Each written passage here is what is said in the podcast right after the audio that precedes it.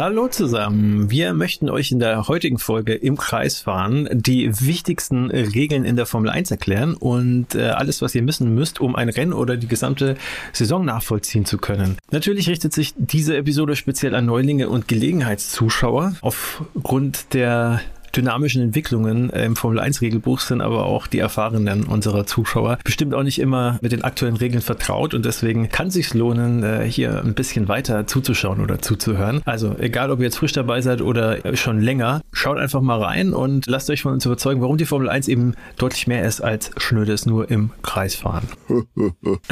also, äh, ich würde sagen, steigen wir direkt mal ein und klären mal die allerwichtigsten Basics. Kleine Ergänzung vielleicht vorweg. Die Formel 1 hat insgesamt drei voneinander voneinander getrennte Regelwerke. Ein sportliches, ein technisches und ein finanzielles. Und äh, wir widmen uns heute aber vorrangig dem sportlichen Reglement, weil das ja eigentlich maßgeblich ist für das Geschehen auf der Strecke und damit ihr und auch alle anderen verstehen könnt, was da überhaupt passiert. Und äh, ja, um das zu begreifen, was da passiert, reicht es eben erstmal, sich damit vertraut zu machen. Nummer eins, worum geht es überhaupt und was ist das Ziel? Es ist natürlich ziemlich schnell erklärt. In der Formel 1 aktuell wetteifern 20 Fahrer und insgesamt insgesamt zehn Teams, also zwei Fahrer pro Team, jedes Jahr, jede Saison aufs Neue um zwei Weltmeistertitel. Einerseits die Fahrer-WM und andererseits die Konstrukteurs-WM, also die der kompletten Teams sozusagen. Wie kann ein Fahrer oder ein Team denn jetzt Weltmeister werden? Das ist auch einfach. Äh, Weltmeister wird der Fahrer beziehungsweise eben die Mannschaft, die in der jeweiligen Wertung am Ende einer Formel 1-Saison die meisten Punkte auf dem Konto hat.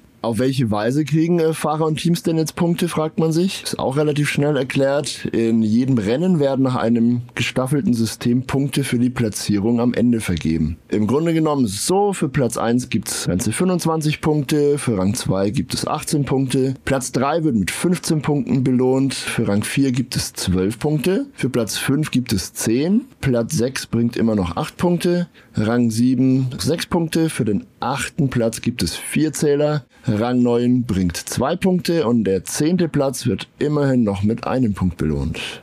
Ja, und äh, diese Punkte werden dann dem jeweiligen Fahrer, der die entsprechende Position belegt hat, gut geschrieben und auch dem Team, für das der Pilot startet. Also sprich, zwei Fahrer tragen immer dazu bei, dass sich das Punktekonto des gesamten Teams auch füllt. Und äh, diese Teampunkte entscheiden am Saisonende, welcher Konstrukteur, also welches Team den Weltmeistertitel erringt. Also einfach mal ein Beispiel gebracht, damit ihr das besser nachvollziehen könnt. Der Red Bull-Fahrer Max Verstappen gewinnt ein Rennen, dafür bekommt er Ne? Platz 1 25 Punkte für die Fahrerwertung und das Red Bull-Team, für das er fährt, bekommt natürlich ebenfalls diese 25 Punkte für die Konstrukteurs, also für die Teamwertung. Und wenn jetzt Verstappens Teamkollege, in dem Fall Sergio Perez, auf Platz 2 zum Beispiel landet, wir erinnern uns, kriegt er 18 Punkte in der Fahrerwertung, dann werden auch dem Red Bull-Team diese 18 Punkte gut geschrieben und dann haben wir 25 plus 18 insgesamt im Falle dieses Doppelsieges, ne, also erster und zweiter Platz geht an Red Bull, 43 Punkte für die Konstrukteurswertung gewonnen. Also Red Bull hat dann 43 Punkte als Team.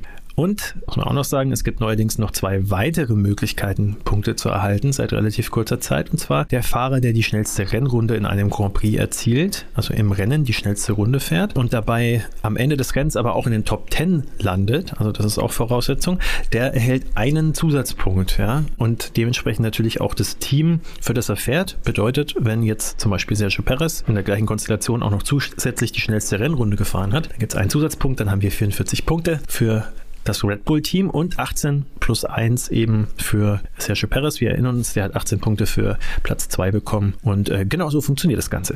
Ja, wir können noch kurz darauf eingehen, vielleicht, warum man denn in den Top 10 sein muss, um diesen Sonderpunkt für die schnellste Rennrunde zu erlangen. Das ist nämlich auch ganz interessant. Es gab in dieser Saison ja schon einen Fall, wo Jean Guanyu irgendwie sich kurz vor Rennende mal weiche Reifen geholt hat um eine schnellste Rennrunde zu fahren.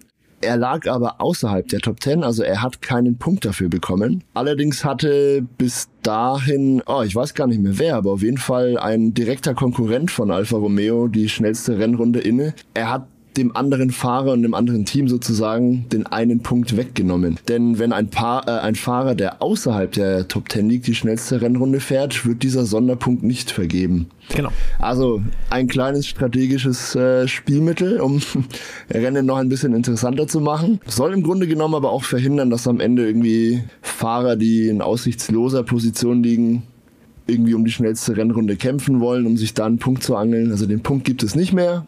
Wenn man außerhalb der Top 10 liegt, aber man kann den Punkt sozusagen jemandem noch ja, wegnehmen. Interessant. Eine andere Möglichkeit gibt es noch, die würde ich auch gern erwähnen, auch relativ neu, wie du gesagt hast. Man kann Punkte für beide Wertungen, also die Fahrer- und die Konstrukteurswertungen, erringen in Sprintrennen. Was das ist und wie diese Sprintrennen funktionieren, erläutern wir dann etwas später noch im Detail. Für den Moment reicht es einfach zu wissen, dass in Sprintrennen die acht bestplatzierten Piloten Punkte erreichen. Und zwar gibt es in dem Fall acht Punkte für den ersten Platz, sieben Punkte für den zweiten Platz und so weiter. Am Ende gibt es für Platz acht eben noch einen Punkt. Diese Möglichkeit gibt es eben auch noch. Richtig. Ja, so funktioniert das Punktesystem. Dann äh, widmen wir uns mal dem nächsten äh, Punkt äh, in unserer Liste des Regelwerkes. Und zwar, wie viele Rennen gibt es? Äh, ja, das wissen ja auch nicht alle. 2023 äh, sind es insgesamt 23 Rennen zwischen März und November. So lange dauert die Saison dieses Jahr. Und die Rennen, die finden über den gesamten Globus verteilt statt und fast auf jedem Kontinent bis oder aktuell einzig äh, Afrika ist dann der Kontinent, der noch außen äh, vor liegt. Gut, in der Antarktis wird auch keine Formel 1 gefahren, aber das äh, haben sich die meisten wahrscheinlich schon denken können. Und Afrika war aber in der Vergangenheit äh, schon mal bereits Teil des Rennkalenders und es gibt Gerüchte, dass es äh, oder ja, Planungen, dass es ja.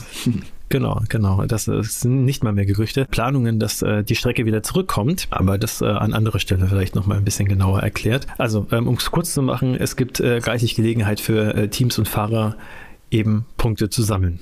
So, jetzt wisst ihr über die ganz, ganz groben Parameter Bescheid. Es ist jetzt also an der Zeit, ein bisschen die Lupe in die Hand zu nehmen, ein bisschen genauer hinzugucken. Wie läuft denn ein Rennwochenende konkret ab?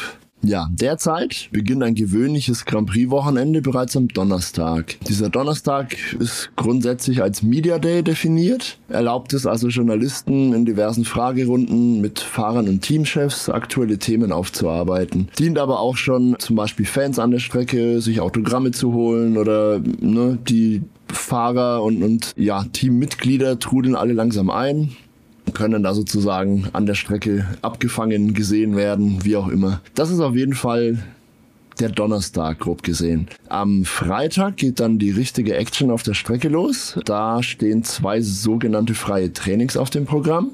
Diese dauern dann jeweils 60 äh, Minuten und dienen Teams und Fahrern vor allem dazu, sich natürlich auf die Strecke einzuschießen, auf die aktuellen Bedingungen auch und dann eine möglichst gute Abstimmung für das Fahrzeug zu finden. Vielleicht auch ein paar neue Teile auszuprobieren. Wir erinnern uns, es gibt eigentlich kaum noch Testfahrten in der Formel 1. Am Freitag werden aber auch in den freien Trainings äh, unterschiedliche Reifenmischungen ausprobiert und ja, vieles, vieles mehr.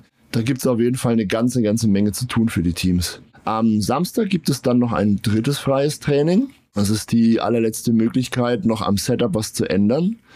Und es ist die letzte Möglichkeit, sich auf das folgende Qualifying vorzubereiten.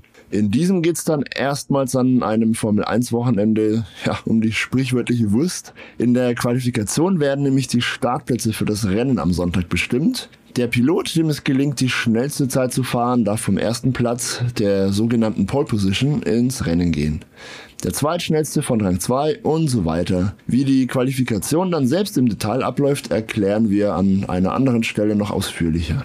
Genau, und am Sonntag kommt dann der Höhepunkt des Wochenendes, der Grand Prix selbst. Wie funktioniert das? Der Umfang, äh, die, äh, die Dauer äh, und die Zeitfenster sind ganz klar definiert. Also das ist, da wird nichts zum Zufall überlassen. Einfach um eine gewisse Planungssicherheit für die übertragenen TV-Sender und auch die Logistik der Formel 1 zu haben, weil die Geschichte ist ja die, die äh, Teams bestehen aus äh, sehr, sehr vielen äh, Teammitgliedern, also nicht nur Fahrer und vielleicht die Boxencrew, sondern das sind teilweise hunderte Leute dabei und die müssen ja dann, wir haben es ja vorhin besprochen, über die ganze Welt, um die ganze Welt reisen und das ist ein, eine große Herausforderung logistisch. Manchmal sind zwischen den Rennen nur jeweils, ja, wenige Tage. Ne? Am, am Sonntag ist der Grand Prix und wir haben ja gerade gesagt, am Donnerstag geht's dann schon los mit den ersten äh, Media äh, Days. Aktivitäten. Also Aktivitäten, genau. Und äh, dann müssen die Leute natürlich schon an der Strecke sein, es muss schon aufgebaut sein. Das heißt, man hat im schlechtesten Fall Montag, Dienstag, Mittwoch und am Donnerstag muss schon das meiste aufgebaut sein. Also ähm, dann in einem ganz anderen Land, teilweise auf einem kompletten anderen Kontinent. Ähm, das ist nicht ganz ohne.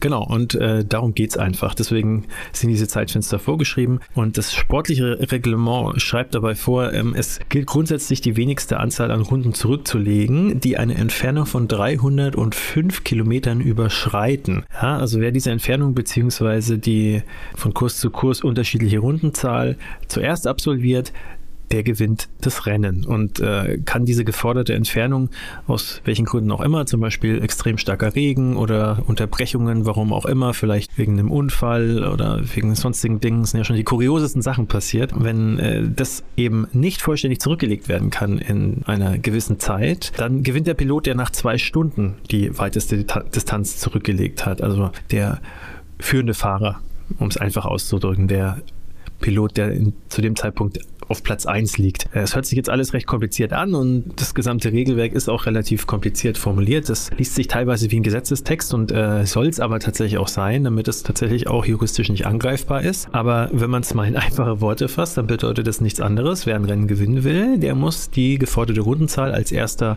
absolvieren oder eben nach Ablauf äh, dieser Maximalrenndauer von eben maximal zwei Stunden vorne liegen. Also entweder ihr seid nach wie auch immer, wie viele Runden das Rennen dauert, auf Platz 1, dann habt ihr das Rennen gewonnen oder eben nach zwei Stunden, wenn eben bis dahin das Rennen nicht rum ist, wer da auf Platz 1 ist, hat auch gewonnen. Und natürlich alle anderen Positionen, die darauf folgen, die sind dann natürlich dann auch festgeklopft. So, da gibt es jetzt aber natürlich auch noch ein paar Ausnahmen. Wie könnte es auch anders sein? Zum Beispiel in Monaco. Zeitpunkt, wenn dieser Podcast erscheint, 2023, äh, sind wir tatsächlich äh, am Freitag, also am Start des Rennwochenendes äh, in Monaco und da beträgt die Minimaldistanz tatsächlich nur 260 Kilometer. Gibt es noch ein paar andere Sonderregeln, aber wir bleiben hier einfach mal erstmal im gewöhnlichen Bereich. Wir wollen uns ja jetzt nur einfach mal mit den Basics beschäftigen, damit auch alle wissen, wie sowas abläuft und um ganz ehrlich zu sein, also manche von diesen Ausnahmen, die sind so exotisch, die äh, greifen dann auch teilweise dann auch wirklich nur, wenn wenn ja alle alle Feiertage der Welt irgendwie zusammenfallen. Von daher würde ich sagen,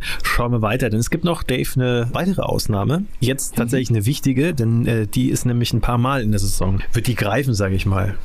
Diese Ausnahme ist jetzt auch ein bisschen der Grund, warum dieser Podcast nicht schon längst erschienen ist. Wie vorhin schon mal erwähnt, gibt's äh, noch eine weitere Möglichkeit, Punkte zu ergattern für die Fahrer und die Teamwertung. Äh, das sind die sogenannten Sprintrennen oder Sprintwochenenden. Und diese wurden jetzt eben vor wenigen Wochen komplett auf den Kopf gestellt und umgekrempelt. Das Skript für den Podcast war eigentlich schon fertig und dann kam die Änderung, das mussten wir jetzt äh, eben anpassen. Aber machen wir natürlich, um so aktuell wie möglich zu sein. Also, worum geht's? Eine Ausnahme im Ablauf eines Rennwochenendes sind Sprintrennen. Seit 2021 gibt es an einigen ausgewählten Wochenenden, also das wird von Jahr zu Jahr äh, neu bestimmt sozusagen, je nachdem, wo es eben Sinn macht. Da gibt es eben einen sogenannten Sprint. In der Saison 2023, in der wir uns gerade befinden, werden es insgesamt sechs Stück sein. Kurz vor dem ersten Sprintwochenende der Saison 2023 in Baku, ich habe es gerade erwähnt, wurden signifikante Änderungen am Ablauf verabschiedet, die ab sofort bei allen Sprint-Events gelten. Der Ablauf eines Wochenendes ändert sich dabei folgendermaßen. Am Freitag gibt es, wie erstmal üblich, ein freies Training. Statt dem zweiten freien Training gibt es aber bereits schon die Qualifikation.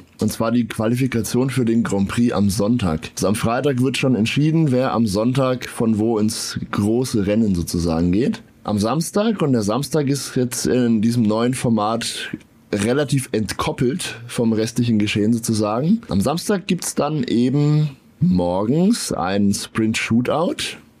Das ist sozusagen das kleine, leicht modifizierte Qualifying, das die Startaufstellung ähm, für das Sprintrennen am Samstagnachmittag bestimmt. Beim Sprint Shootout sind die drei Quali-Abschnitte etwas kürzer als im normalen Qualifying. Das erklären wir ja dann äh, später noch, wie ein normales Qualifying funktioniert. Und im Unterschied zum normalen Qualifying sind beim Sprint Shootout die Reifenmischungen vorgeschrieben. Also die Teams haben keine freie Wahl. In den ersten zwei Abschnitten muss zwingend der Medium-Reifen verwendet werden. Im dritten Abschnitt des äh, Sprint Shootout müssen alle Fahrer einen neuen Satz Soft aufziehen. Das sorgte schon ein bisschen für Stirnrunzeln, denn ein Pilot, der in Baku nämlich ins, äh, in den dritten Abschnitt sozusagen gefahren ist, Lando Norris war das in dem Fall, der hatte einfach keine keinen frischen neuen Satz äh, Soft mehr und durfte demzufolge gar nicht mehr fahren. Bin relativ überzeugt davon, dass diese Regel noch angepasst wird bringt ja auch keinem was, wenn dann irgendwie fünf Fahrer im letzten Abschnitt sind, die alle keine neuen Softreifen mehr haben und quasi nicht mehr fahren. Also da wird sich bestimmt noch was tun. Lirum Larum. Am Samstagnachmittag folgt dann der Sprint, also das Sprintrennen. Das ist ein kurzes Rennen über mindestens 100 Kilometer, beziehungsweise die korrespondierende Rundenzahl. Die ist natürlich von Strecke zu Strecke unterschiedlich, weil klar, die Streckenlängen sich auch unterscheiden. Über den Daumen gepeilt kann man sagen, es ist ungefähr ein Drittel der üblichen Renndistanz vom Grand Prix. Wie bereits auch erwähnt vorhin, erhalten die acht bestplatzierten Piloten und natürlich auch ihre Teams im Sprint WM-Punkte. Acht Zähler für Platz 1, sieben Punkte für den Zweitplatzierten und so weiter. Äh, man muss natürlich sagen, insgesamt ist der Sprint noch ein recht junges Format und die Regelhüter experimentieren fleißig wie jetzt auch die Änderung natürlich beweist. Ja, es wird viel am Sprint rumgedoktert, generell aber auch am Ablauf des Rennwochenendes. Man versucht natürlich die Formel 1 immer attraktiver zu machen und ja, immer mehr Action in, in ein ja, vorgeschriebenes Zeitfenster, ein Rennwochenende reinzustecken. Wie auch schon erwähnt, wir bilden hier den momentanen Status quo ab.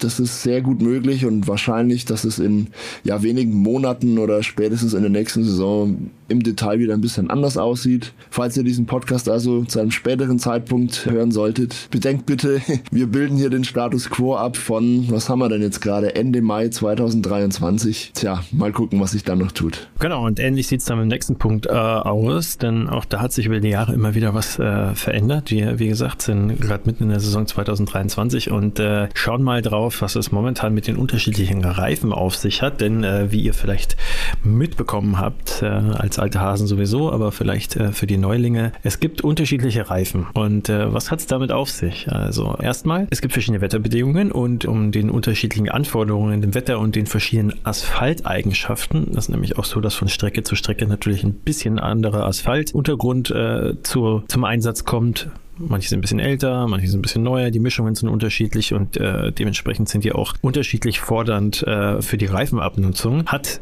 Pirelli also die Firma, die die Reifen für die Formel 1 herstellt, übrigens exklusiv, niemand anderes darf das aktuell, verschiedene Reifenmischungen im Angebot, äh, die zu jedem einzelnen Rennen transportiert werden und äh, dann eben auch allen Teams zur Verfügung gestellt werden. Grundsätzlich gibt es da fünf verschiedene Reifentypen, die sich vor allem in der Zusammensetzung der Gummimischung unterscheiden. Da kann man vereinfacht sagen, je härter die Reifen sind, desto länger halten sie zwar, aber bieten eben wenn sie härter sind, auch weniger Grip und damit auch langsamere Rundenzeiten. Ja, also Grip im Prinzip, ne? Bodenhaftung, wie gut äh, sie auf der Straße kleben, kann man sagen. Ja, und äh, je härter die sind, desto schlechter kleben die. Je weicher die sind, desto besser kleben die auf der Straße. Und grundsätzlich kann man sagen, wenn man natürlich besser auf der Straße klebt, also jetzt nicht natürlich so fest, dass das Auto nicht mehr wegfahren kann, so muss man sich das nicht vorstellen. Aber wie ihr euch das vorstellen müsst, ist in den in den Kurven vor allem. Ja, also wenn da das Auto besseren Grip hat, dann kannst du schneller durch die Kurve fahren. Wenn es weniger Grip hat, dann kannst du eben nicht so schnell durch die Kurve fahren fahren, weil die Wahrscheinlichkeit höher ist, dass du dann halt die Bodenhaftung verlierst. So muss man sich das vorstellen. Und umgekehrt ist es so, ja, weiche Reifen sind natürlich, wie wir es jetzt gerade erklärt haben, äh, im Umkehrschluss schneller also man kann schnellere Rundenzeiten fahren, aber dafür halten die auch nicht so lang. Die sind ja weicher. Das heißt, äh, der Asphalt macht die auch schneller kaputt, vereinfacht gesagt. Und dann muss man die eben vielleicht sogar häufiger wechseln. Ja, das heißt also, das ist dann auch immer so ein bisschen eine strategische Note, die da mit reinkommt. Und von den, wir haben es ja gerade gesagt, insgesamt fünf verschiedene Reifenmischungen wählt Pirelli, der Reifenhersteller, selber drei aus, die sie dann zum Grand Prix tatsächlich auch bringen und den Teams zur Verfügung stellen. Und diese Reifen sind dann immer farblich markiert, damit auch die Fans an der Strecke und zu Hause die Zuschauer nachvollziehen können, wer gerade auf welchem Reifen fährt. Das kann man also dann sehen. Vor allem beim Reifenwechsel sieht man das ganz gut. Und äh, per Definition gibt es da einen harten Reifen, der ist weiß markiert, einen mittelharten, Medium, gelb und Softs, die sind dann rot. Und dann gibt es noch sogenannte Intermediate-Reifen, die sind dann grün markiert und Regenreifen blau. Intermediate-Reifen, also Regenreifen ist klar, die sind für, für starken Regen und Intermediate-Reifen, die sind gemacht, um so, ja, wenn man nicht ein bisschen was ist, äh, vielleicht noch trocken an der Strecke und andere Teile sind schon nass, aber wenn es dann so richtig schüttet, dann muss man die richtigen Regenreifen nehmen. Also das sind so Übergangsreifen, jetzt mal vereinfacht gesagt. M Mischbedingungen ist das Wort, das du suchst. Genau, danke dir. genau. Dann ist es natürlich nicht so, dass jedes Team einfach nur insgesamt vier Reifen mal zwei, also für ihre zwei Autos da äh, bekommt, sondern die bekommen insgesamt 13 Sätze, also 13 mal vier Trockenreifen, davon achtmal die soften, dreimal die Mediums und zweimal die harten und acht Sätze für feuchte Bedingungen, also acht mal vier Reifen und zwar einmal fünf Reifensätze Intermedians, also für leichten Regen bzw. Mischbedingungen und dreimal die Regenreifen, sogenannte Full Wets für Starkregen. So, dann gibt es natürlich noch unzählige äh, Regeln, äh, die dann viele semi weniger wichtige Details auch sehr präzise beschreiben. Als Zuschauer ist, äh, würden wir jetzt einfach mal sagen, nur eine davon so richtig relevant und zwar im Rennen. Und äh, damit meinen wir also jetzt tatsächlich den Grand Prix und nicht den Sprint. Muss jeder Fahrer mindestens zwei unterschiedliche Reifenmischungen verwenden. Das heißt also, äh, wenn der jetzt mit harten Reifen in die, äh, ins Rennen geht, dann muss er entweder den Reifen auf Medium oder auf Soft wechseln und je nachdem, was er halt ne, am Anfang benutzt, dann halt auf eine andere Reifenmischung dann umschwenken, wenn er dann in die Box geht. Ja, und das soll dazu führen, dass es schwierig wird, einen Kompromiss bei der Fahrzeugabstimmung zu finden, denn die äh, Fahreigenschaften von den Autos, also die Aufhängung und was es nicht alles gibt, die Flügeleinstellungen und so weiter, die kann man ja optimieren. Deswegen gibt es das erste und das zweite und das dritte freie Training. Und die kann man eben anpassen an die jeweiligen äh, Reifeneigenschaften. So, wenn man jetzt aber die Reifen wechseln muss, dann ist das nicht mehr so leicht. Dann kann man das eben nicht auf eine Reifenmischung nur optimieren. Und äh, das ist so der Gedanke dahinter. Äh, zudem soll es dann dadurch auch ermöglicht werden, dass Fahrer zeitweise auf unterschiedlich schnellen Reifen unterwegs sind, weil ja auch jeder Fahrer dann dementsprechend mit hoher Wahrscheinlichkeit irgendwie ein bisschen eine andere Strategie fährt. Ja, in der Theorie äh, bedeutet das eben dann nichts anderes oder verspricht man sich dadurch mehr Action Action, mehr Überholmanöver und einfach mehr Spaß für den Zuschauer, um es mal ganz einfach auszudrücken. Eine Regel, die im Laufe der Übertragung auch immer wieder Erwähnung findet, äh, betrifft dann auch die Reifenwahl zu Beginn des Rennens. Die Fahrer, die sich in den Top 10 qualifiziert haben, müssen das Rennen auf exakt dem Reifensatz starten, auf dem sie im zweiten Quali-Abschnitt ihre schnellste Rundenzeit erzielt haben. Ja, also ähm, meistens ist es dann ein Satz Softreifen. Ähm, Kommt aber immer so ein bisschen drauf an, ne? Also wie gesagt, wer dann die schnellste Runde gefahren hat. Ähm, beziehungsweise auf welchen Greifensatz. Die restlichen Piloten, also ab Rang 11 bis eben Rang 20, in dem Fall in der Saison, wir haben zehn Teams mit insgesamt zwei Fahrern jeweils, also 20, haben zum Start die Fahrer eben die freie Auswahl. Das heißt also, selbst wenn sie mit Soft am schnellsten gefahren sind in der Qualifikation, können sie trotzdem mit Hard oder Medium ins Rennen gehen. So, das soll es jetzt mal gewesen sein mit den Reifen. Ausführliches Kapitel. Ich hoffe, ihr habt das alles gut nachvollziehen können. Und wenn nicht, könnt ihr einfach nochmal kurz auf Replay drücken. Ja, die Reifen sind ein enorm wichtiges Thema, aber noch relativ offensichtlich, sage ich mal. Als nächstes wollen wir kurz eine Regel erklären, die weniger offensichtlich ist, beziehungsweise ja nicht vielen einfach nicht so bekannt und präsent ist, aber dennoch enorm wichtig. Und zwar geht es da um die Park-Fermé-Regelung. Was ist denn ein Park Fermé? Das ist ein äh, französischer Begriff, äh, der letztendlich beschreibt abgeschotteter Bereich, ne, wo die Autos ja einen ja im Prinzip einen abgesperrten Bereich, wo die Autos dann letztendlich mehr oder weniger versiegelt rumstehen und nicht angefasst werden dürfen. Das erkläre ich aber jetzt gleich im Detail mal. Die Park-Fermé-Regelung, die dient dazu, vor allem Mechaniker letztendlich zu schützen. Ja? Das klingt jetzt erstmal absurd, aber man muss sich das so vorstellen. Früher war das total gang und gäbe in der Formel 1, dass auch am, am Rennwochenende viele Nachtschichten irgendwie geschoben wurden, dass über Nacht große Reparaturen und Veränderungen an den Rennwagen vorgenommen wurden. Da wurden tatsächlich ähm, nach dem Qualifying die Autos oft komplett umgebaut fürs Rennen. Die hatten ja im Qualifying dann entsprechende Motoren drin, die haben sie dann nach fünf Runden weggeworfen, weil die einfach äh, im Eimer waren und also komplett Motoren, Getriebe tauschen und so weiter. Teilweise wurden auch aus der Fabrik irgendwie noch über Nacht Teile eingeflogen und montiert. Also wirklich so Last-Minute-Updates. Irgendwie, oh, wir haben jetzt gerade noch frisch irgendwie einen neuen Flügel gebacken und den bringen wir dran. Der bringt bestimmt noch eine Zehntel oder so. All das ist heute in dieser Form einfach nicht mehr möglich und nicht mehr gestattet. Grundsätzlich gelten nämlich strenge Sperrstunden, zu denen alle Mechaniker einfach die jeweilige Garage verlassen müssen. Die Park-Fermé-Regelung konkret besagt, letztendlich vereinfacht dargestellt, dass an den Rennwagen nach der Qualifikation nicht mehr gearbeitet werden darf. Es dürfen keine Teile getauscht werden, also keine Last-Minute-Upgrades mehr möglich. Und es ist untersagt, auch an der Fahrzeugabstimmung zu arbeiten. Die Boliden werden bis zum Rennen am Sonntag de facto versiegelt, wie wir es jetzt auch gerade schon erwähnt haben. Man muss letztendlich bis zum Qualifying eine optimale Abstimmung gefunden haben, die sowohl eben beim Kampf um die Pole Position in der Qualifikation als auch dann auf ja, lange Sicht im Rennen möglichst gut funktioniert. Und für die Mechaniker ist es deswegen gut, weil sie einfach wirklich ein bisschen Zeit zur Regeneration haben, bis sie dann am Sonntag beim Rennen erstmal gefordert werden und vor allem nach dem Rennen. Wir haben es ja auch schon erwähnt, Logistik ist in der Formel 1 natürlich ein Riesenthema und im Prinzip sieht man ja auch manchmal im Fernsehen, während die Siegerehrung noch läuft, packen die Mechaniker schon das Zeug zusammen, damit es halt in zwei Stunden irgendwo schon im Laster ist und wieder weggekarrt werden darf. Also da ist wirklich, wirklich eine Menge, Menge Druck auf dem Kessel, auf allen Beteiligten und diese Park-Vermehrregelung dient, wie gesagt, einerseits dazu, einen völligen Kostenwahnsinn irgendwie einzudämmen, indem man wirklich enorme Veränderungen verbietet mittlerweile und zum anderen dient, dient es ein bisschen als Arbeitsschutzmaßnahme für alle Beteiligten, damit jeder Mechaniker zumindest theoretisch die Chance hat, äh, ja, sich eine Mütze voll Schlaf zu holen über Nacht und keine Nachtschichten mehr erlaubt sind. Es gibt Ausnahmen, das kann ich ganz kurz noch anwerfen. Ich glaube, jedes Team hat äh, im Lauf der Saison zwei, drei Joker sozusagen. Da dürfen sie diese Regel sozusagen brechen gibt oft einfach Gründe dafür, wenn, wenn ein Fahrer zum Beispiel am Freitag das Auto komplett schrottet, muss es natürlich bis zum Samstag wieder aufgebaut werden. Da darf man einen Joker ziehen und eine Nachtschicht schieben, ist aber, ja, wie gesagt, streng reguliert. Falls ein Auto übrigens beim Qualifying beschädigt wird, darf man auch da unter ganz strengen Blicken der vier Teile wechseln.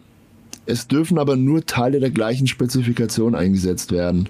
Also wenn du halt einen neuen Frontflügel hast und den fährst du dir kaputt, darfst du nur den gleichen montieren sozusagen. Also baugleich ja, sozusagen ist. Genau, damit ja. man nicht potenziell wieder irgendwelche Vorteile erlangt. Ja. Ne? Könnte man sagen, ich fahre mir da äh, jetzt mal so aus äh, Zufall äh, den ja. Frontflügel so gerade so kaputt, dass der getauscht werden muss. Und dann habe ich ja. plötzlich oh. das coolere Teil drauf. Genau, sozusagen. Also all das ist nicht gestattet. Parkvermehrregelung ist nicht sexy, aber ungemein wichtig und deswegen erwähnen wir es hier. Jetzt haben wir ganz oft gehört, Qualifikation, Qualifikation, Qualifikation und das ist wahrscheinlich mit Rennen zusammen in der Formel 1 in dem Kontext so eine Vokabel, die äh, eigentlich jeder kennt. Ja? Deswegen äh, kommen wir jetzt dazu, wie funktioniert die Qualifikation? Und zwar Erzähl. haben wir es ja vorhin schon angerissen bei den Sprintwochenenden ähm, und äh, es macht aber Sinn, dass wir es jetzt erst sagen. Und zwar, wie läuft die Qualifikation ab? So, also seit dem Jahr 2006 haben wir die Qualifikation in einer Form, ja, fast unverändert Einsatz findet. Davor war es ein bisschen anders, da werden wir jetzt nicht länger darauf eingehen, aber inzwischen ist es so, dauert eine Stunde. Das wäre also übrigens, das wäre übrigens eine separate Podcast-Folge, wenn wir die Geschichte des Qualifying-Formats ein bisschen kommt auch aufarbeiten noch. möchten. Da haben ja. wir noch ganz viel vor. Aber äh, hier nicht, sonst wird es zu lang. Äh, genauso wie beim Qualifying. Das dauert nämlich, wie gesagt, eine Stunde, genau 60 Minuten. Und die wird über insgesamt drei unterschiedlich lange Abschnitte ausgetragen. Und zwar ist es so, wir haben äh, sogenannte, also drei Abschnitte oder drei Sessions. Und sobald die Session gestartet wird, haben alle Fahrer, also in dem Fall 20 Fahrer, insgesamt 18 Minuten Zeit, eine schnelle Runde zu fahren. Und äh, wenn diese 18 Minuten abgelaufen sind, dann dürfen alle Piloten, die noch auf einer schnellen Runde sind, diese Runde zu Ende fahren. Also nach 18 Minuten wird so mehr oder weniger ne, die, die karierte Flagge geschwenkt oder eben das Zeichen gegeben, dass jetzt die Qualifikation rum ist. Aber wer eben zu dem Zeitpunkt noch über die Ziellinie gefahren ist, bevor das passiert ist und sich eben auf einer schnellen Runde befindet, der darf die noch zu Ende fahren. So, und die wird dann natürlich auch noch gewertet, sonst wird es ja keinen Sinn machen. Und wenn dann eben alle Fahrer mit ihren fliegenden Runden, so nennt man das nämlich, fertig äh, sind, dann ergibt sich daraus die, das Klassement für das sogenannte Q1, also die erste Session, ja, der erste Abschnitt, der 18 Minuten lang gedauert hat. Und das ist dann sozusagen das Ranking, ja, die Rangliste. Und die fünf langsamsten Piloten in Q1, die scheiden dann aus. Die dürfen dann nicht in Q2 vorrücken, also in die zweite Qualifikationsrunde. Und die starten dann eben auch im Rennen von den letzten fünf Plätzen, die sie eben in diesem Q1 erreicht haben. Danach kommt natürlich dann das Q2. Es läuft dann im Prinzip identisch ab. Die 15 übrigen Fahrer drehen dann aber nur 15 Minuten lang ihre schnellsten Runden, also drei Minuten weniger. Macht auch Sinn, es sind ja nicht mehr so viele Fahrer dann auf der Strecke. Und am Ende fliegen dann wieder die fünf langsamsten raus. Also es bleiben nur noch zehn übrig. Und die, die fünf, fünf langsamsten Runden in Q2 gefahren haben, die starten dann eben von Platz 11 bis 15. 15, genau. Jetzt musste ich kurz überlegen. Ja. Zählen, genau, Mathe, ja. ich war nicht der Beste in Mathe in der Schule. Ja, ich auch nicht. Genau. Und dann, wer hätte es gedacht, ja, so viel kriege ich auch noch hin, da kommt Q3, ja, äh, der dritte Abschnitt der Qualifikation und äh, der, äh, auch das ist jetzt wenig überraschend, entscheidet dann letztlich über die Reihenfolge der letzten übrig gebliebenen zehn Fahrer.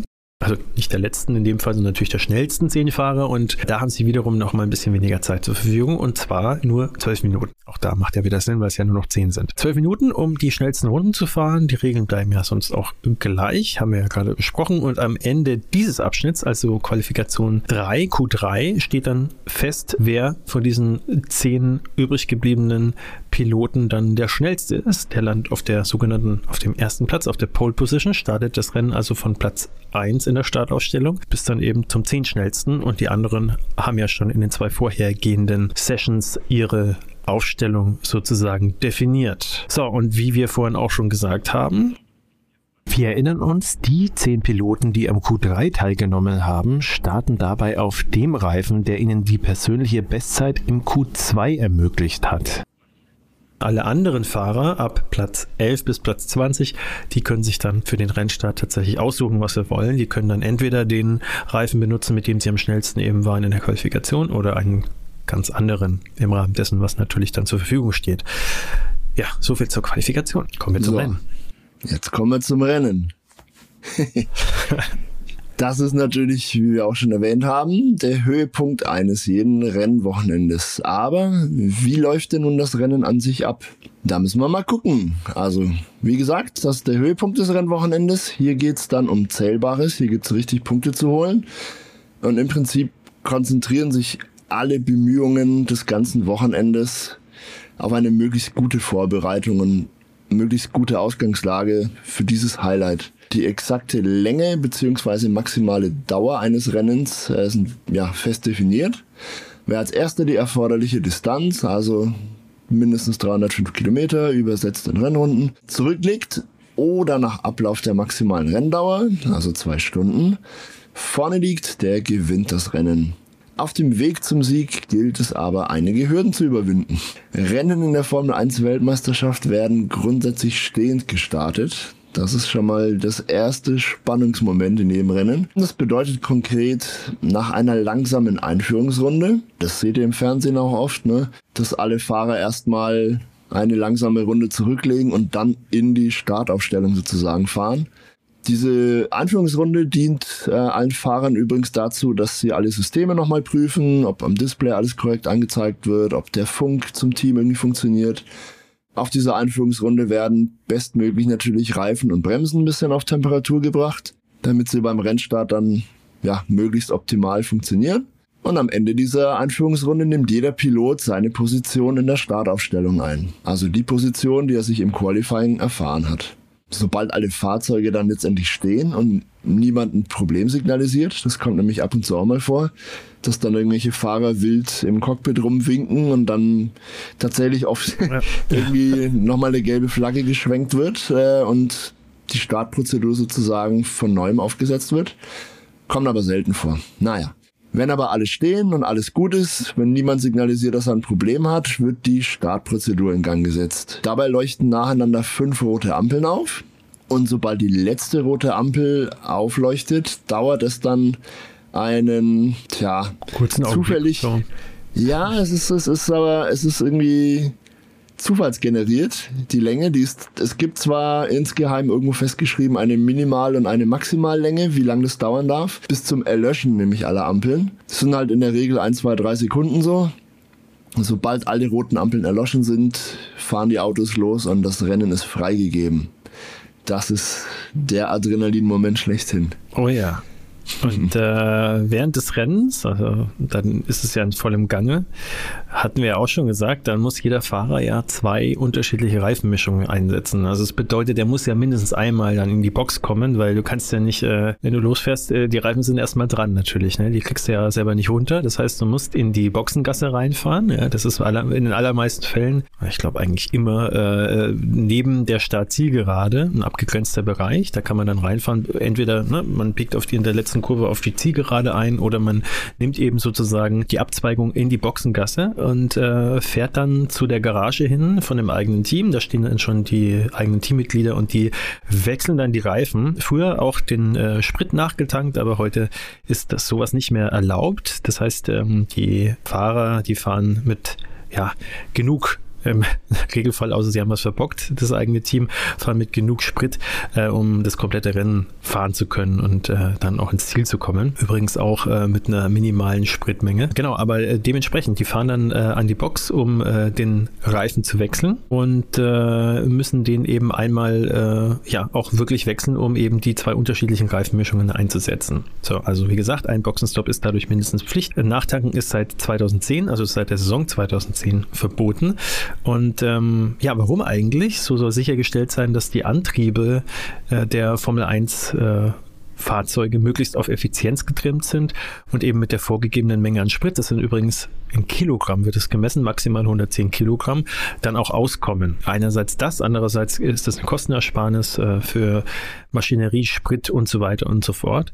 Und ähm, ja, da gibt's natürlich alle möglichen Eventualitäten, die während eines Rennens dann auch noch auftreten können. Da wollen wir in der Episode auch gar nicht näher drauf eingehen. Das würde den Rahmen ganz sicher sprengen, aber so ein paar Dinge wollen wir an der Stelle dann doch aufzählen, die passieren können und die es äh, auch allen Beteiligten schwerer machen, äh, immer die richtigen Entscheidungen zu treffen. Und deswegen alles, was mit Boxenstops zu tun hat, hat einen hohen strategischen Einschlag. Ja, aber diese Entscheidungen, die braucht es trotzdem, die guten Entscheidungen oder die richtigen, um äh, in einem Rennen und äh, auch Ferrari. Äh, gesamte Saison erfolgreich zu sein. Es gibt da so ein paar Teams, ich sage es jetzt nicht, du hast jetzt gerade gesagt, die haben sich so ein bisschen einen, ja, ein, ein gewisses Image leider, äh, kein positives Image, äh, über die letzten Jahre erarbeitet, ähm, indem sie äh, sehr, sehr oft äh, auf nicht die beste, sage ich mal, Strategie gesetzt haben. Aber ja, manchmal ist da auch viel Pech dabei. Aber so viel sei gesagt, es gibt auch in jedem Team äh, ein paar Leute, die wirklich auch nichts anderes machen, als sich äh, mit diesen strategischen Dingen zu äh, beschäftigen. Es ist, wie gesagt, ein sehr, sehr wichtiger Bestandteil. Denn jetzt überleg mal, äh, wenn ihr mal ein bisschen Formel 1 geschaut habt, da geht es um Sekunden. Und diese Sekunden sind auf der Strecke manchmal ganz schwer äh, aufzuholen.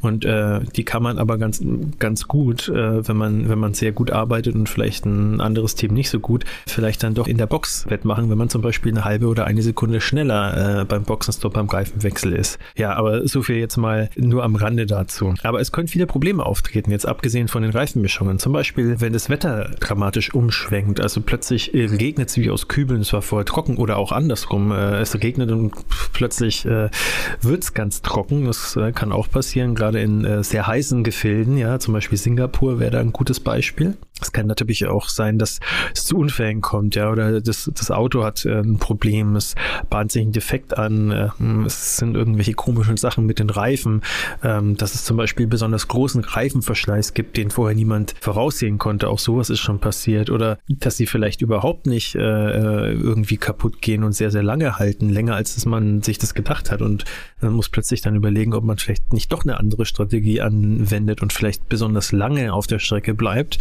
Äh, und sehr, sehr spät an die Box kommt. Ja, oder es gibt Strafen, wenn irgendjemand äh, was falsch gemacht hat oder ein Rennen wird unterbrochen, eben weil äh, ein Auto verunfallt ist oder es einen Defekt gab und äh, die Fahrbahn nicht genutzt werden kann, weil da Teile liegen und es zu unsicher ist. Äh, also kann es alles geben. Es gibt unzählige Variablen, die so ein Rennen komplett beeinflussen können äh, und die äh, ja in den seltensten Fällen dann ganz einfach zu behandeln sind. Und dementsprechend ist es ja schwierig für die Teams und auch nicht so einfach, wie man das vielleicht als Zuschauer vor dem Fernseher manchmal denkt. Ja, und am Ende jedes Rennens äh, wird dann die schwarz-weiß karierte Flagge geschwenkt. Ich glaube, die hat jeder schon mal gesehen. Und äh, die signalisiert nichts anderes, als dass das Rennen vorbei ist. Denn äh, wenn der erste Fahrer, der Führende, auf die Ziellinie biegt und diese Flagge sieht, dann weiß der auch ganz genau, okay, jetzt ist es dann rum. Wenn ich in dem Moment, wo ich über die Ziellinie bin, ist das Rennen vorbei und das habe ich dann auch hoffentlich gewonnen. Nicht auf den letzten Metern noch irgendwie an den zweiten verloren, der mich dann überholt und selber Erster wird. Kam ja, alles aber da, wenn vor. wir, das kam ja, da gibt's auch noch bestimmt viele Dinge, die wir in einem Spezialpodcast aufnehmen können. Da gebe ich dir völlig recht. Und äh, ja, aber schwarz-weiß karierte Flagge ist äh, tatsächlich gutes Stichwort, denn äh, wie so oft im Leben, Dave, ist nicht alles schwarz-weiß und äh, vor allem nicht die Flaggen. Oh. Deswegen kommst du jetzt nämlich mit unserem finalen Abschnitt zur Regelkunde und das äh, sind vor allem Flaggen. Was gibt's da? Die haben auch teilweise mit Strafen zu tun und auch mit dem Safety Car. So ist es. Ja, über einige Unwägbarkeiten während eines Rennens haben wir natürlich schon gesprochen. Ihr merkt auch, es, es gibt unendlich viele Variablen und Möglichkeiten, wie ein Rennen sich komplett aus den Fugen geraten kann. Das macht die Formel 1 immer wieder spannend. Ja, unter anderem sind einige dieser Variablen Unwägbarkeiten eben Strafen oder Unfälle und diese werden auch in der Formel 1 äh, auf bestimmte Art und Weise gehandhabt natürlich, was auch ähm, im Reglement streng definiert und vorgeschrieben ist. Deswegen äh, erzähle ich euch noch ganz kurz etwas zu ja, den üblichsten Strafen, die am häufigsten vorkommen, was das Safety Car ist und welche Flaggen es natürlich gibt und was, was die besagen. Legen wir mal los. Das Regelbuch der Formel 1 ist äh, sehr dick und definiert natürlich unzählige Kleinigkeiten penibel genau, ich gerade schon erwähnt habe. Und wo es viele Regeln gibt, da gibt es natürlich ebenso viele Möglichkeiten, gegen selbige zu verstoßen. Daher lohnt es sich auch kurz einen Blick auf die gängigsten Strafen zu werfen. Relativ häufig begegnen einem Zeitstrafen, die für kleinere Vergehen während eines Rennens ausgesprochen werden. Wegen gefährlicher oder unsportlicher Fahrweise wird von der Rennleitung oft eine 5 oder 10 Sekunden Strafe ausgesprochen. Das ist uns auch allen natürlich noch vor Augen. Da hatten wir zu Beginn dieser Saison zum Beispiel diese zwei kuriosen Fälle, wo, wo ich glaube Esteban Ocon und, Alonso mal am Start neben ihrer aufgemalten Startbox standen. Da gab es dann jeweils 5 Sekunden Strafen. Oder wenn man zum Beispiel schneller als erlaubt in der Boxengasse unterwegs ist, gibt es auch immer mal eine 5 Sekunden Strafe. Ja, schneller als 80 Stundenkilometer in dem Fall, genau. Also die sind relativ gängig und, und häufig. Um so eine 5 oder 10 Sekunden Strafe regelkonform äh, abzusitzen, muss der betroffene Pilot, gegen den die Strafe eben ausgesprochen wurde, in der Regel bei seinem nächsten Boxenstopp sozusagen aussitzen oder absitzen. Das heißt, der Fahrer kommt an die Box, das Team stoppt selbst und hoffentlich möglichst genau. Auch da hatten wir schon einen kuriosen Fall diese Saison. Genau.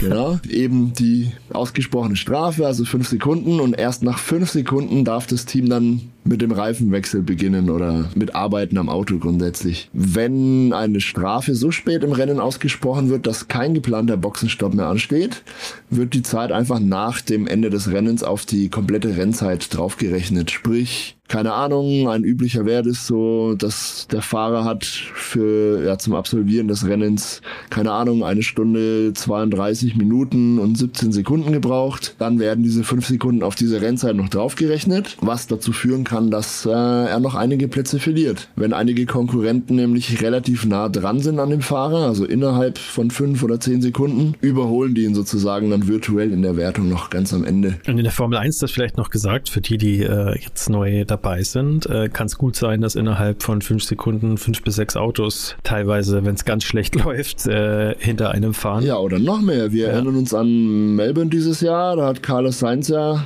glaube, der wurde von Rang 4 auf Rang 12 durchgereicht mit einer 5-Sekunden-Strafe. Weil natürlich ein Safety-Car war und alle Fahrer einfach dicht an dicht über die Ziellinie gefahren sind. Also das ist ganz dumm gelaufen. Das ist jetzt ein Extrembeispiel, aber auch so kann es Erklärst du auch gleich noch, was das Safety-Car ist, aber... Ja, das Safety-Car erkläre ich natürlich gleich noch. Oder du vielleicht, ich weiß Genau, dann mach du noch, gucken, dann mach du noch die äh, Strafen noch zu Ende, genau. genau. Im Laufe einer Saison begegnen einem aber relativ häufig auch sogenannte Startplatzstrafen. Das ist vor allem so seit der Einführung der Hybridtriebwerke üblich. Da wurde auch streng limitiert, wie viele Motoren und Getriebe und so weiter jedes Team oder jeder Fahrer im Laufe einer Saison verwenden darf. Und ja, wenn da jemand außerplanmäßig Teile einsetzen muss, wird er halt bestraft. Also diese Startplatzstrafen werden in der Regel verhängt, wenn an einem Wagen außerplanmäßig, wie ich gerade gesagt habe, Bauteile des Anstrie äh, Antriebsstrangs gewechselt werden müssen. Sprich Ersatzteile im Bereich Motor und Getriebe oder eine komplett neue Gesamteinheit oder Batteriespeicher, irgendwie all diese Teile im, im Umfeld des Motors sozusagen. Die sind halt limitiert. Pro Saison darf an einem Wagen nur eine begrenzte Zahl an Motoren, Motorenelektronik und weitere Bauteile verwendet werden. Im Prinzip sind drei Motoren erlaubt, also für die gesamte Saison. Das ist echt wenig. Weitere Komponenten wie Turbolader, auch da sind drei erlaubt. Auspuffteile ist auch ein interessanter Punkt. Da sind acht erlaubt, aber auch da kommt man manchmal nicht hin in einer Saison. Energiespeicher, davon darf man im Laufe der Saison nur zwei verwenden. Und Energie Energiekontrolleinheiten.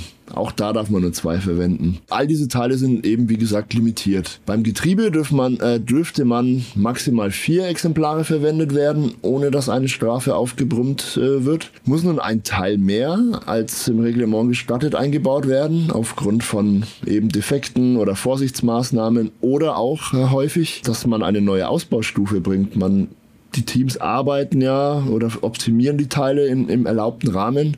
Das ist jetzt im Moment bei den Motoren nicht erlaubt, aber war es eine Zeit lang natürlich. Dann hat man auch strategisch gesagt, oh, wir sind zwar über dem erlaubten Kontingent, aber haben dabei eine neuere Ausbaustufe des Motors mit mehr Power, mehr PS, könnte sich über eine Saison hinweg unter Umständen dann lohnen, wenn man die letzten paar Rennen mit einem frischen, stärkeren Motor bestreiten darf und dafür einmal in einem Rennen sozusagen eine Strafe bekommt, kann sich lohnen. Ne? Wie gesagt, wenn ein Teil mehr als im Reglement gestattet wird, eingebaut wird, erhält der Pilot des betroffenen Wagens eine Startplatzstrafe. Das heißt konkret, je nach Komponente sind das mal fünf, mal zehn Startplätze, die werden aber auch aufgerechnet oder wurden zumindest früher aufgerechnet. Da kamen so komplett kuriose Sachen raus. Ich glaube, Jensen Button hält immer noch den Rekord, dass er mal 65 Plätze weiter hinten starten musste, als er eigentlich gefahren ist, was natürlich komplett Kokolores ist, ja wenn es nur 20 Autos gibt. Also das ist dann so ein theoretischer Wert. Wenn noch jemand theoretisch noch mehr Plätze aufgebrummt bekäme, müsste er halt hinter dem starten. Also ganz seltsames Konstrukt, ist auch nicht so ganz transparent und auch entsprechend unbeliebt, sowohl bei Fahrern, Teams und auch natürlich den Fans. Ähm, ja, wie gesagt, diese Startplätze, je nachdem fünf oder zehn oder auch kumuliert mehr, werden halt nach der Qualifikation berücksichtigt und verrechnet. Das kommt nämlich auch vor, dass mehrere Fahrer in einem Rennen Startplatzstrafen kriegen, dann wird es dann richtig komplex. Aber wir wollen mal möglichst simpel bleiben. Vereinfacht dargestellt bedeutet es, qualifiziert sich ein Fahrer auf Rang 4 und hat bei diesem Rennen eben einen Motor mehr als erlaubt eingebaut bekommen, erhält er eine Startplatzstrafe von 10 Plätzen müsste das Rennen also von Rang 14 unter die Räder nehmen. Das wird wahrscheinlich im Lauf jeder Saison in irgendeiner Form begegnen. Deswegen solltet ihr es einfach mal gehört haben. Aber lieber Sebastian, du wolltest noch irgendwas über Safety, Safety Car, Car genau. Ja, was ist denn das Safety Car? genau. So, das äh, Safety Car ist ein Auto, das kommt, also das ist kein Formel 1 Wagen, sondern äh, das ist ein, ja, wie nennt man es denn eigentlich, Dave? Das ist äh, ein, eigentlich ein hochgezüchteter normaler Straßenwagen. Ja, in vielen Fällen ein äh, Mercedes, ja, ein sehr schneller Mercedes, der eigentlich auch äh, ja, in anderen AMG GTR halt meistens. Genau, der Oder seit kurzer Zeit auch ein Aston Martin Vantage, schieß mich tot. Die wechseln sich ja ab. Da gibt's auch, es ist auch, da geht's um Prestige und. Rolle. Also wer darf das Safety Car der Formel 1 stellen? Ja. Das ist natürlich eine Ansage. Das wäre natürlich dann in den meisten Fällen auf, äh, auf der Autobahn ein, ein Auto, das man äh, fast unmöglich überholen kann, weil es auf der Straße fast nicht schneller geht, ja, außer wenn es irgendwelche um Supercars geht, aber äh, um es einfach zu halten, einfach ein sehr, sehr schnelles, normales Auto. Und äh, das wird auf die Strecke geschickt, wenn es gefährlich wird, ja. Und hinter diesem Auto müssen dann die äh, Formel 1-Fahrer, äh, die äh, gerade ihr Rennen noch gefahren haben, bleiben und dürfen dann nicht mehr überholen. Also mit anderen Worten, das Safety Car dient dazu, potenziell gefährliche Situationen in einem Rennen dann zu entschärfen, wenn eben, und da kommen wir dann später noch dazu, die Flaggen nicht mehr ausreichen. Also ganz einfaches Beispiel, ein Fahrer hat einen Unfall und äh, das Auto äh, muss geborgen werden, also irgendwie von der Strecke gebracht werden oder es, es ist vielleicht nicht auf der Strecke, sondern im Kiesbett oder an einer äh, Stelle, die aber einfach blöd liegt. Ja, und theoretisch wäre vielleicht die Möglichkeit gegeben, dass ein anderer Fahrer da äh, auch ins Kiesbett reinfährt und dann äh, an, an der gleichen Stelle einschlägt. Und äh, das möchte man natürlich vermeiden, weil dann äh, sind diese Sicherheitsbarrieren nicht mehr da, da ist dann das Auto und dann kann es schon richtig, richtig gefährlich werden. Damit das also möglichst ungefährlich abläuft, wird erstmal eine gelbe Flagge geschwenkt. Ja, ähm, Dazu gleich mehr. Bei großer Gefahr, also zum Beispiel, ne, wenn es dann an speziellen Stellen einfach zu gefährlich wird oder wenn sogar Trümmer auf der Strecke liegen, Autoteile, was auch immer, wird dann eben das Safety Car auf die Strecke geschickt. Die Piloten müssen dann natürlich langsamer fahren. Die müssen jederzeit erhöhte Bremsbereitschaft auch zeigen, äh, dürfen nicht überholen. Ja, wie gesagt, müssen hinter dem Safety Car bleiben. Also das Rennen wird quasi vorübergehend eingefroren. Die fahren zwar weiter ihre Runden hinter dem Safety Car hinterher, aber und die Runden zählen und die noch, Runden das darf man nicht vergessen. Das heißt ja. also, wenn das Safety Car in Runde 10 reinkommt und äh, die dann hinter dem Safety Car fahren und in Runde 15 fährt es wieder raus, dann sind sie eben in Runde 15 und nicht immer noch in Runde 10. Und das bleibt eben draußen, bis dann eben diese Gefahr gebannt ist. Das heißt, bis die Strecke wieder sicher ist äh, und das Rennen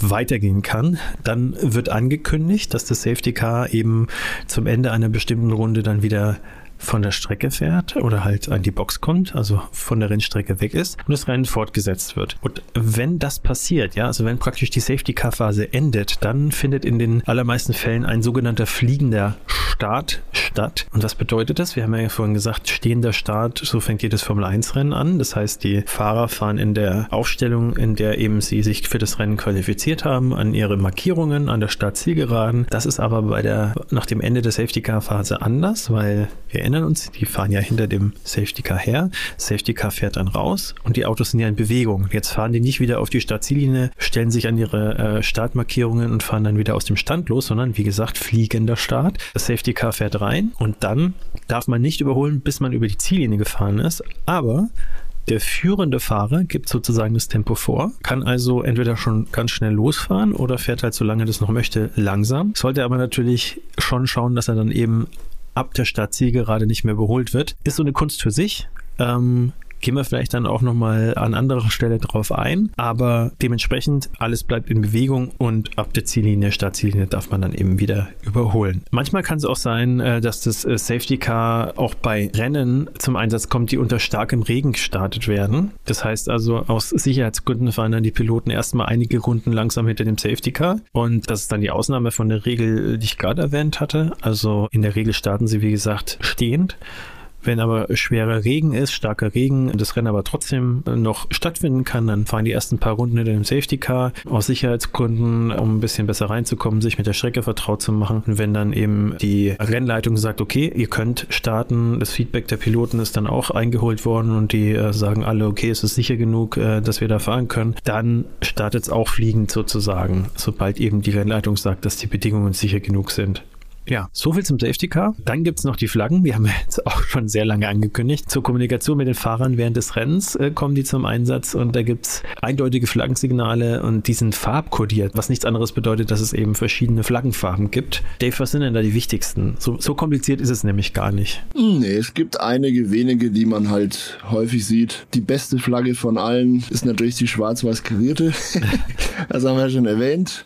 Wer die zuerst sieht, der hat gewonnen, beziehungsweise beziehungsweise die schwarz-weiß karierte Flagge markiert das Ende einer jeden Session, nicht nur eines jeden Rennens, sondern auch freie Trainings, Qualifyings werden alle offiziell mit einer schwarz-weiß karierten Flagge, mit einer geschwenkten schwarz-weiß karierten Flagge beendet. Ich würde mal sagen, die zweitbeste Flagge ist die grüne Flagge. Die bedeutet nämlich, dass äh, alles freigegeben ist, alles gut, die Strecke ist sauber, die Bedingungen sind sicher. Die Session kann also ja anlaufen, stattfinden, weitergehen, wie auch immer. Die gelbe Flagge, die wir schon öfter erwähnt haben, die bedeutet mehr oder weniger Achtung, Gefahr voraus. Die Fahrer sind angehalten, ihr Tempo anzupassen oder massiv zu drosseln und sich grundsätzlich bremsbereit zu halten, weil eine Gefahr lauert.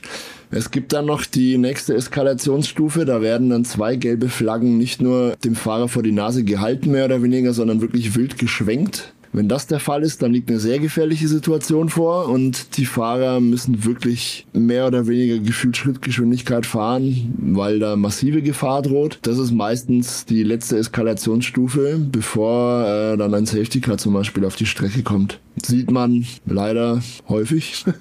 also wenn es einen schlimmen Unfall gibt, dann wird sofort doppelgelb geschwenkt sozusagen. Das ist dann der äh, umgangssprachliche Ausdruck dafür. Dann gibt es noch die blaue Flagge. Die sehen meistens die langsameren Fahrer oder wir beim Kartfahren öfter. hust, hust. die bedeutet, Achtung, da nähert sich von hinten ein schnelleres Fahrzeug und äh, du wirst gleich überrundet. Also mach bitte Platz. Halte den, den schnelleren Fahrer hinter dir sozusagen nicht auf. Ja, die kriegen wie gesagt meistens irgendwelche Hinterbänkler vor die Nase gehalten. Ist auch ein Thema, wer die nämlich missachtet. Äh, ich glaube, nachdem man die drei, dreimal gezeigt bekommt und nicht Platz macht, gilt es schon als unfaires Fahren und dann droht die eine oder andere Sanktion der Rennleitung. Ja, und ganz kurz also noch, über, weil ja? wer es nicht weiß, was überrunden heißt. Das heißt also, wenn, ja. wenn, ein, wenn ein Fahrer es, äh, also in den allermeisten, also logischerweise ist als erster der Führende würde das machen, ähm, ist so weit vorne liegt, ja, dass er sozusagen auf den letzten auffährt, ja, äh, und den sozusagen überholt, äh, weil er, weil er schon eine komplette Runde fast vor ihm ist. In dem Moment, wo er das macht, hat er ihn überrundet, ja, weil er ja eine Runde schon vor ihm ist und ähm, ja, dann passiert es dann mit dem Vorvorletzten und so weiter und so fort und irgendwann, es kann passieren, dass äh, manche, manche Fahrer von mehreren aus der Spitzengruppe überrundet werden und wenn es ganz schlecht läuft, werden die auch äh, mehrfach überrundet. Das kommt jetzt zum Glück nicht so oft vor, aber es ist auch schon mal der Fall gewesen. Außer bei uns beim Kartfahren. Halt Kartfahren natürlich gesagt. schon, ja. Das ist eine, eine Sache für sich. genau, super, danke für den Einschub, sehr richtig. Es gibt noch die schwarze Flagge zum Beispiel. Und die wird in der Regel in Verbindung mit einer Startnummer gezeigt und bedeutet nichts anderes, als dass der betroffene Pilot disqualifiziert wurde und unverzüglich an die Box fahren muss. Aber das ist die härteste Strafe, die einem in einem Rennen passieren kann. Die wird in der Regel bei ganz groben Unsportlichkeiten irgendwie mal ähm, gezückt. Oder wenn ja, anderweitig Regeln nicht befolgt werden.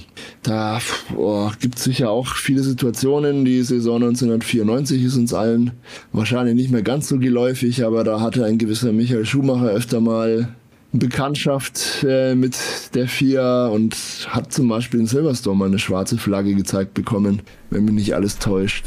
Ja. Oder ja, äh, es kann auch passieren, dass ein bestimmtes Fahrzeug die Regularien nicht mehr erfüllt, weil es nach einem Unfall zum Beispiel äh, ohne Rückspiegel fährt oder es ist so weit beschädigt, dass es aus dem Rennen gezogen werden muss aus Sicherheitsgründen. Auch in dem Fall wird, glaube ich, eine schwarze Flagge gezeigt und der Pilot muss sich halt unverzüglich an die Box begeben und das Rennen sozusagen zwangsbeenden. Weil du gerade FIA gesagt hast und wenn sich die Leute fragen, mm. was ist denn die mhm. FIA? Ist die Federation Inter Internationale de l'Automobile. Mein Französisch ist nicht mehr ganz perfekt, aber um es einfach zu sagen, es ist der Automobilverband, der Sportverband sozusagen, der über der Formel 1 ja aufgehängt ist und der sozusagen für die Regeln zuständig ist. Und äh, die letztendlich dann auch definiert. Hervorragend, genau so ist es. so, Zurück zur kleinen Flaggenkunde. Äh, zwei hätte ich noch im Angebot. Eine Flagge, die man auch eher selten sieht, aber manchmal doch. Äh, das ist die gelb-rot gestreifte Flagge. Also abwechselnd gelbe und rote Streifen. Die sagt voraus, dass sich in unmittelbarer Nähe eine verschmutzte oder rutschige Fahrbahn befindet sozusagen. Ne? Kam früher öfter vor, als noch regelmäßig Motoren hochgingen. Da kündigte sich das meistens erstmal durch einen gewissen Ölverlust an. Und entsprechend war die Strecke oftmals auf der Ideallinie dann auch ja sehr rutschig, weil Öl und Asphalt geht nicht so gut zusammen. Da wurde dann zum Beispiel die gelb-rot gestreifte Flagge gezeigt, um Fahrer zu warnen, so, ey, Vorsicht, hier ist rutschig, da musst du mal ein bisschen langsamer machen oder eine andere Linie fahren, wie auch immer. In seltenen Fällen wird das auch bei Regen, glaube ich, gemacht oder wurde mal. Sieht man heute nicht mehr so häufig, aber schadet nicht, wenn man es mal gehört hat. Eine Flagge, die man hingegen in letzter Zeit öfter gesehen hat, ist die rote Flagge, also komplett rot. Die bedeutet nämlich, dass das Rennen oder äh, das Qualifying oder welche Session auch immer unterbrochen wurde. Das passiert auch, wenn ein heftiger Unfall geschieht oder wenn die ja, Witterungsbedingungen eine Unterbrechung erfordern sozusagen. Das ja, Rennen oder die Session ist einfach, kann einfach nicht mehr sicher fortgesetzt werden. Und aus eben Gründen der Sicherheit werden alle Fahrer sofort an die Box geholt. Äh, die Rennzeit wird angehalten. Das ist wichtig. Wir haben oft darüber gesprochen in, in, dieser Folge, dass ein Rennen maximal zwei Stunden dauern darf. Wenn jetzt zum Beispiel, sagen wir mal, bei einer Stunde 17 ein Rennen unterbrochen wird, dann wird auch die Zeit angehalten. Kann man das Rennen in relativ kurzer Zeit dann wieder fortsetzen, läuft die Uhr sozusagen weiter und man kann das Rennen entsprechend beenden. Eine kleine Ergänzung an der Stelle, das weil wir auch mal das Wort Zeitfenster, glaube ich, vorher genannt hatten, in dem ein Rennen beendet werden muss. Das sind aktuell drei Stunden. Das heißt, man hat ein Zeitfenster von drei Stunden, um ein komplettes Rennen über die Bühne zu bringen. Wird ein Rennen, wie ich jetzt gerade erwähnt habe, bei einer Stunde 17 unterbrochen, kann aber in zwei Stunden oder so nicht weiter fortgesetzt werden, dann gilt es sozusagen als beendet. Es ist dann zwar nicht die volle Distanz, weder, weder von der Rundenanzahl noch von der Dauer abgegolten sozusagen, aber das Rennen wird dann trotzdem gewertet. Da gibt es dann aber auch eine kom komplizierte Staffelung, da brauchen wir jetzt nicht näher drauf eingehen. Das sind dann schon Untiefen und Spezialitäten des Reglements. Auf jeden Fall ist die rote Flagge sozusagen dafür zuständig, eine Session zu unterbrechen, wenn es gefährlich wird. Und das haben wir in letzter Zeit immer häufiger gesehen zuletzt in Baku zum Beispiel, da waren, glaube ich, oder nee, wo war das? Das Qualifying wurde Miami. zweimal unterbrochen. Miami wurde es unterbrochen. Äh, unter anderem, äh, das ja. war dann aber schon am Schluss. Was man noch sagen muss, ist, wenn es im Qualifying passiert, dann läuft die Zeit weiter. Das ist, das ist richtig. richtig. Und äh, um, um nochmal ganz kurz äh, zu sagen, wenn, wenn sich jetzt Leute wundern, so, hä, war das nicht so, dass nach zwei Stunden, wenn das Rennen zwei Stunden gedauert hat, dann äh, der Erste nicht automatisch gewonnen hat? Ja, aber wie gesagt, im Rennen wird, äh, wenn die rote Flagge gezeigt wird, das Rennen unterbrochen. Das heißt, sagen wir mal, nach einer Stunde wird das Rennen unterbrochen, dann ist eben eine Stunde rum, dann sagen wir mal, nach einer halben Stunde geht es weiter und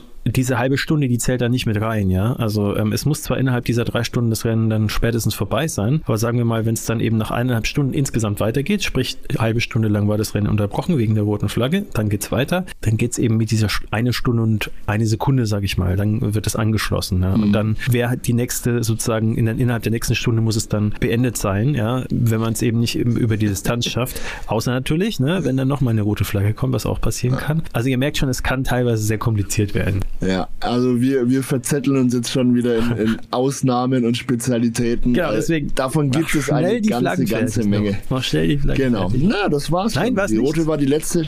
Doch.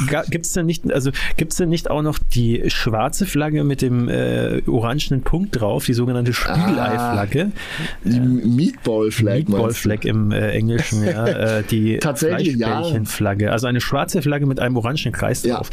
Ja, die gibt es. Also ich, ich wollte ja nur die häufigsten, gängigsten umreißen tatsächlich. Es gibt noch ein paar mehr.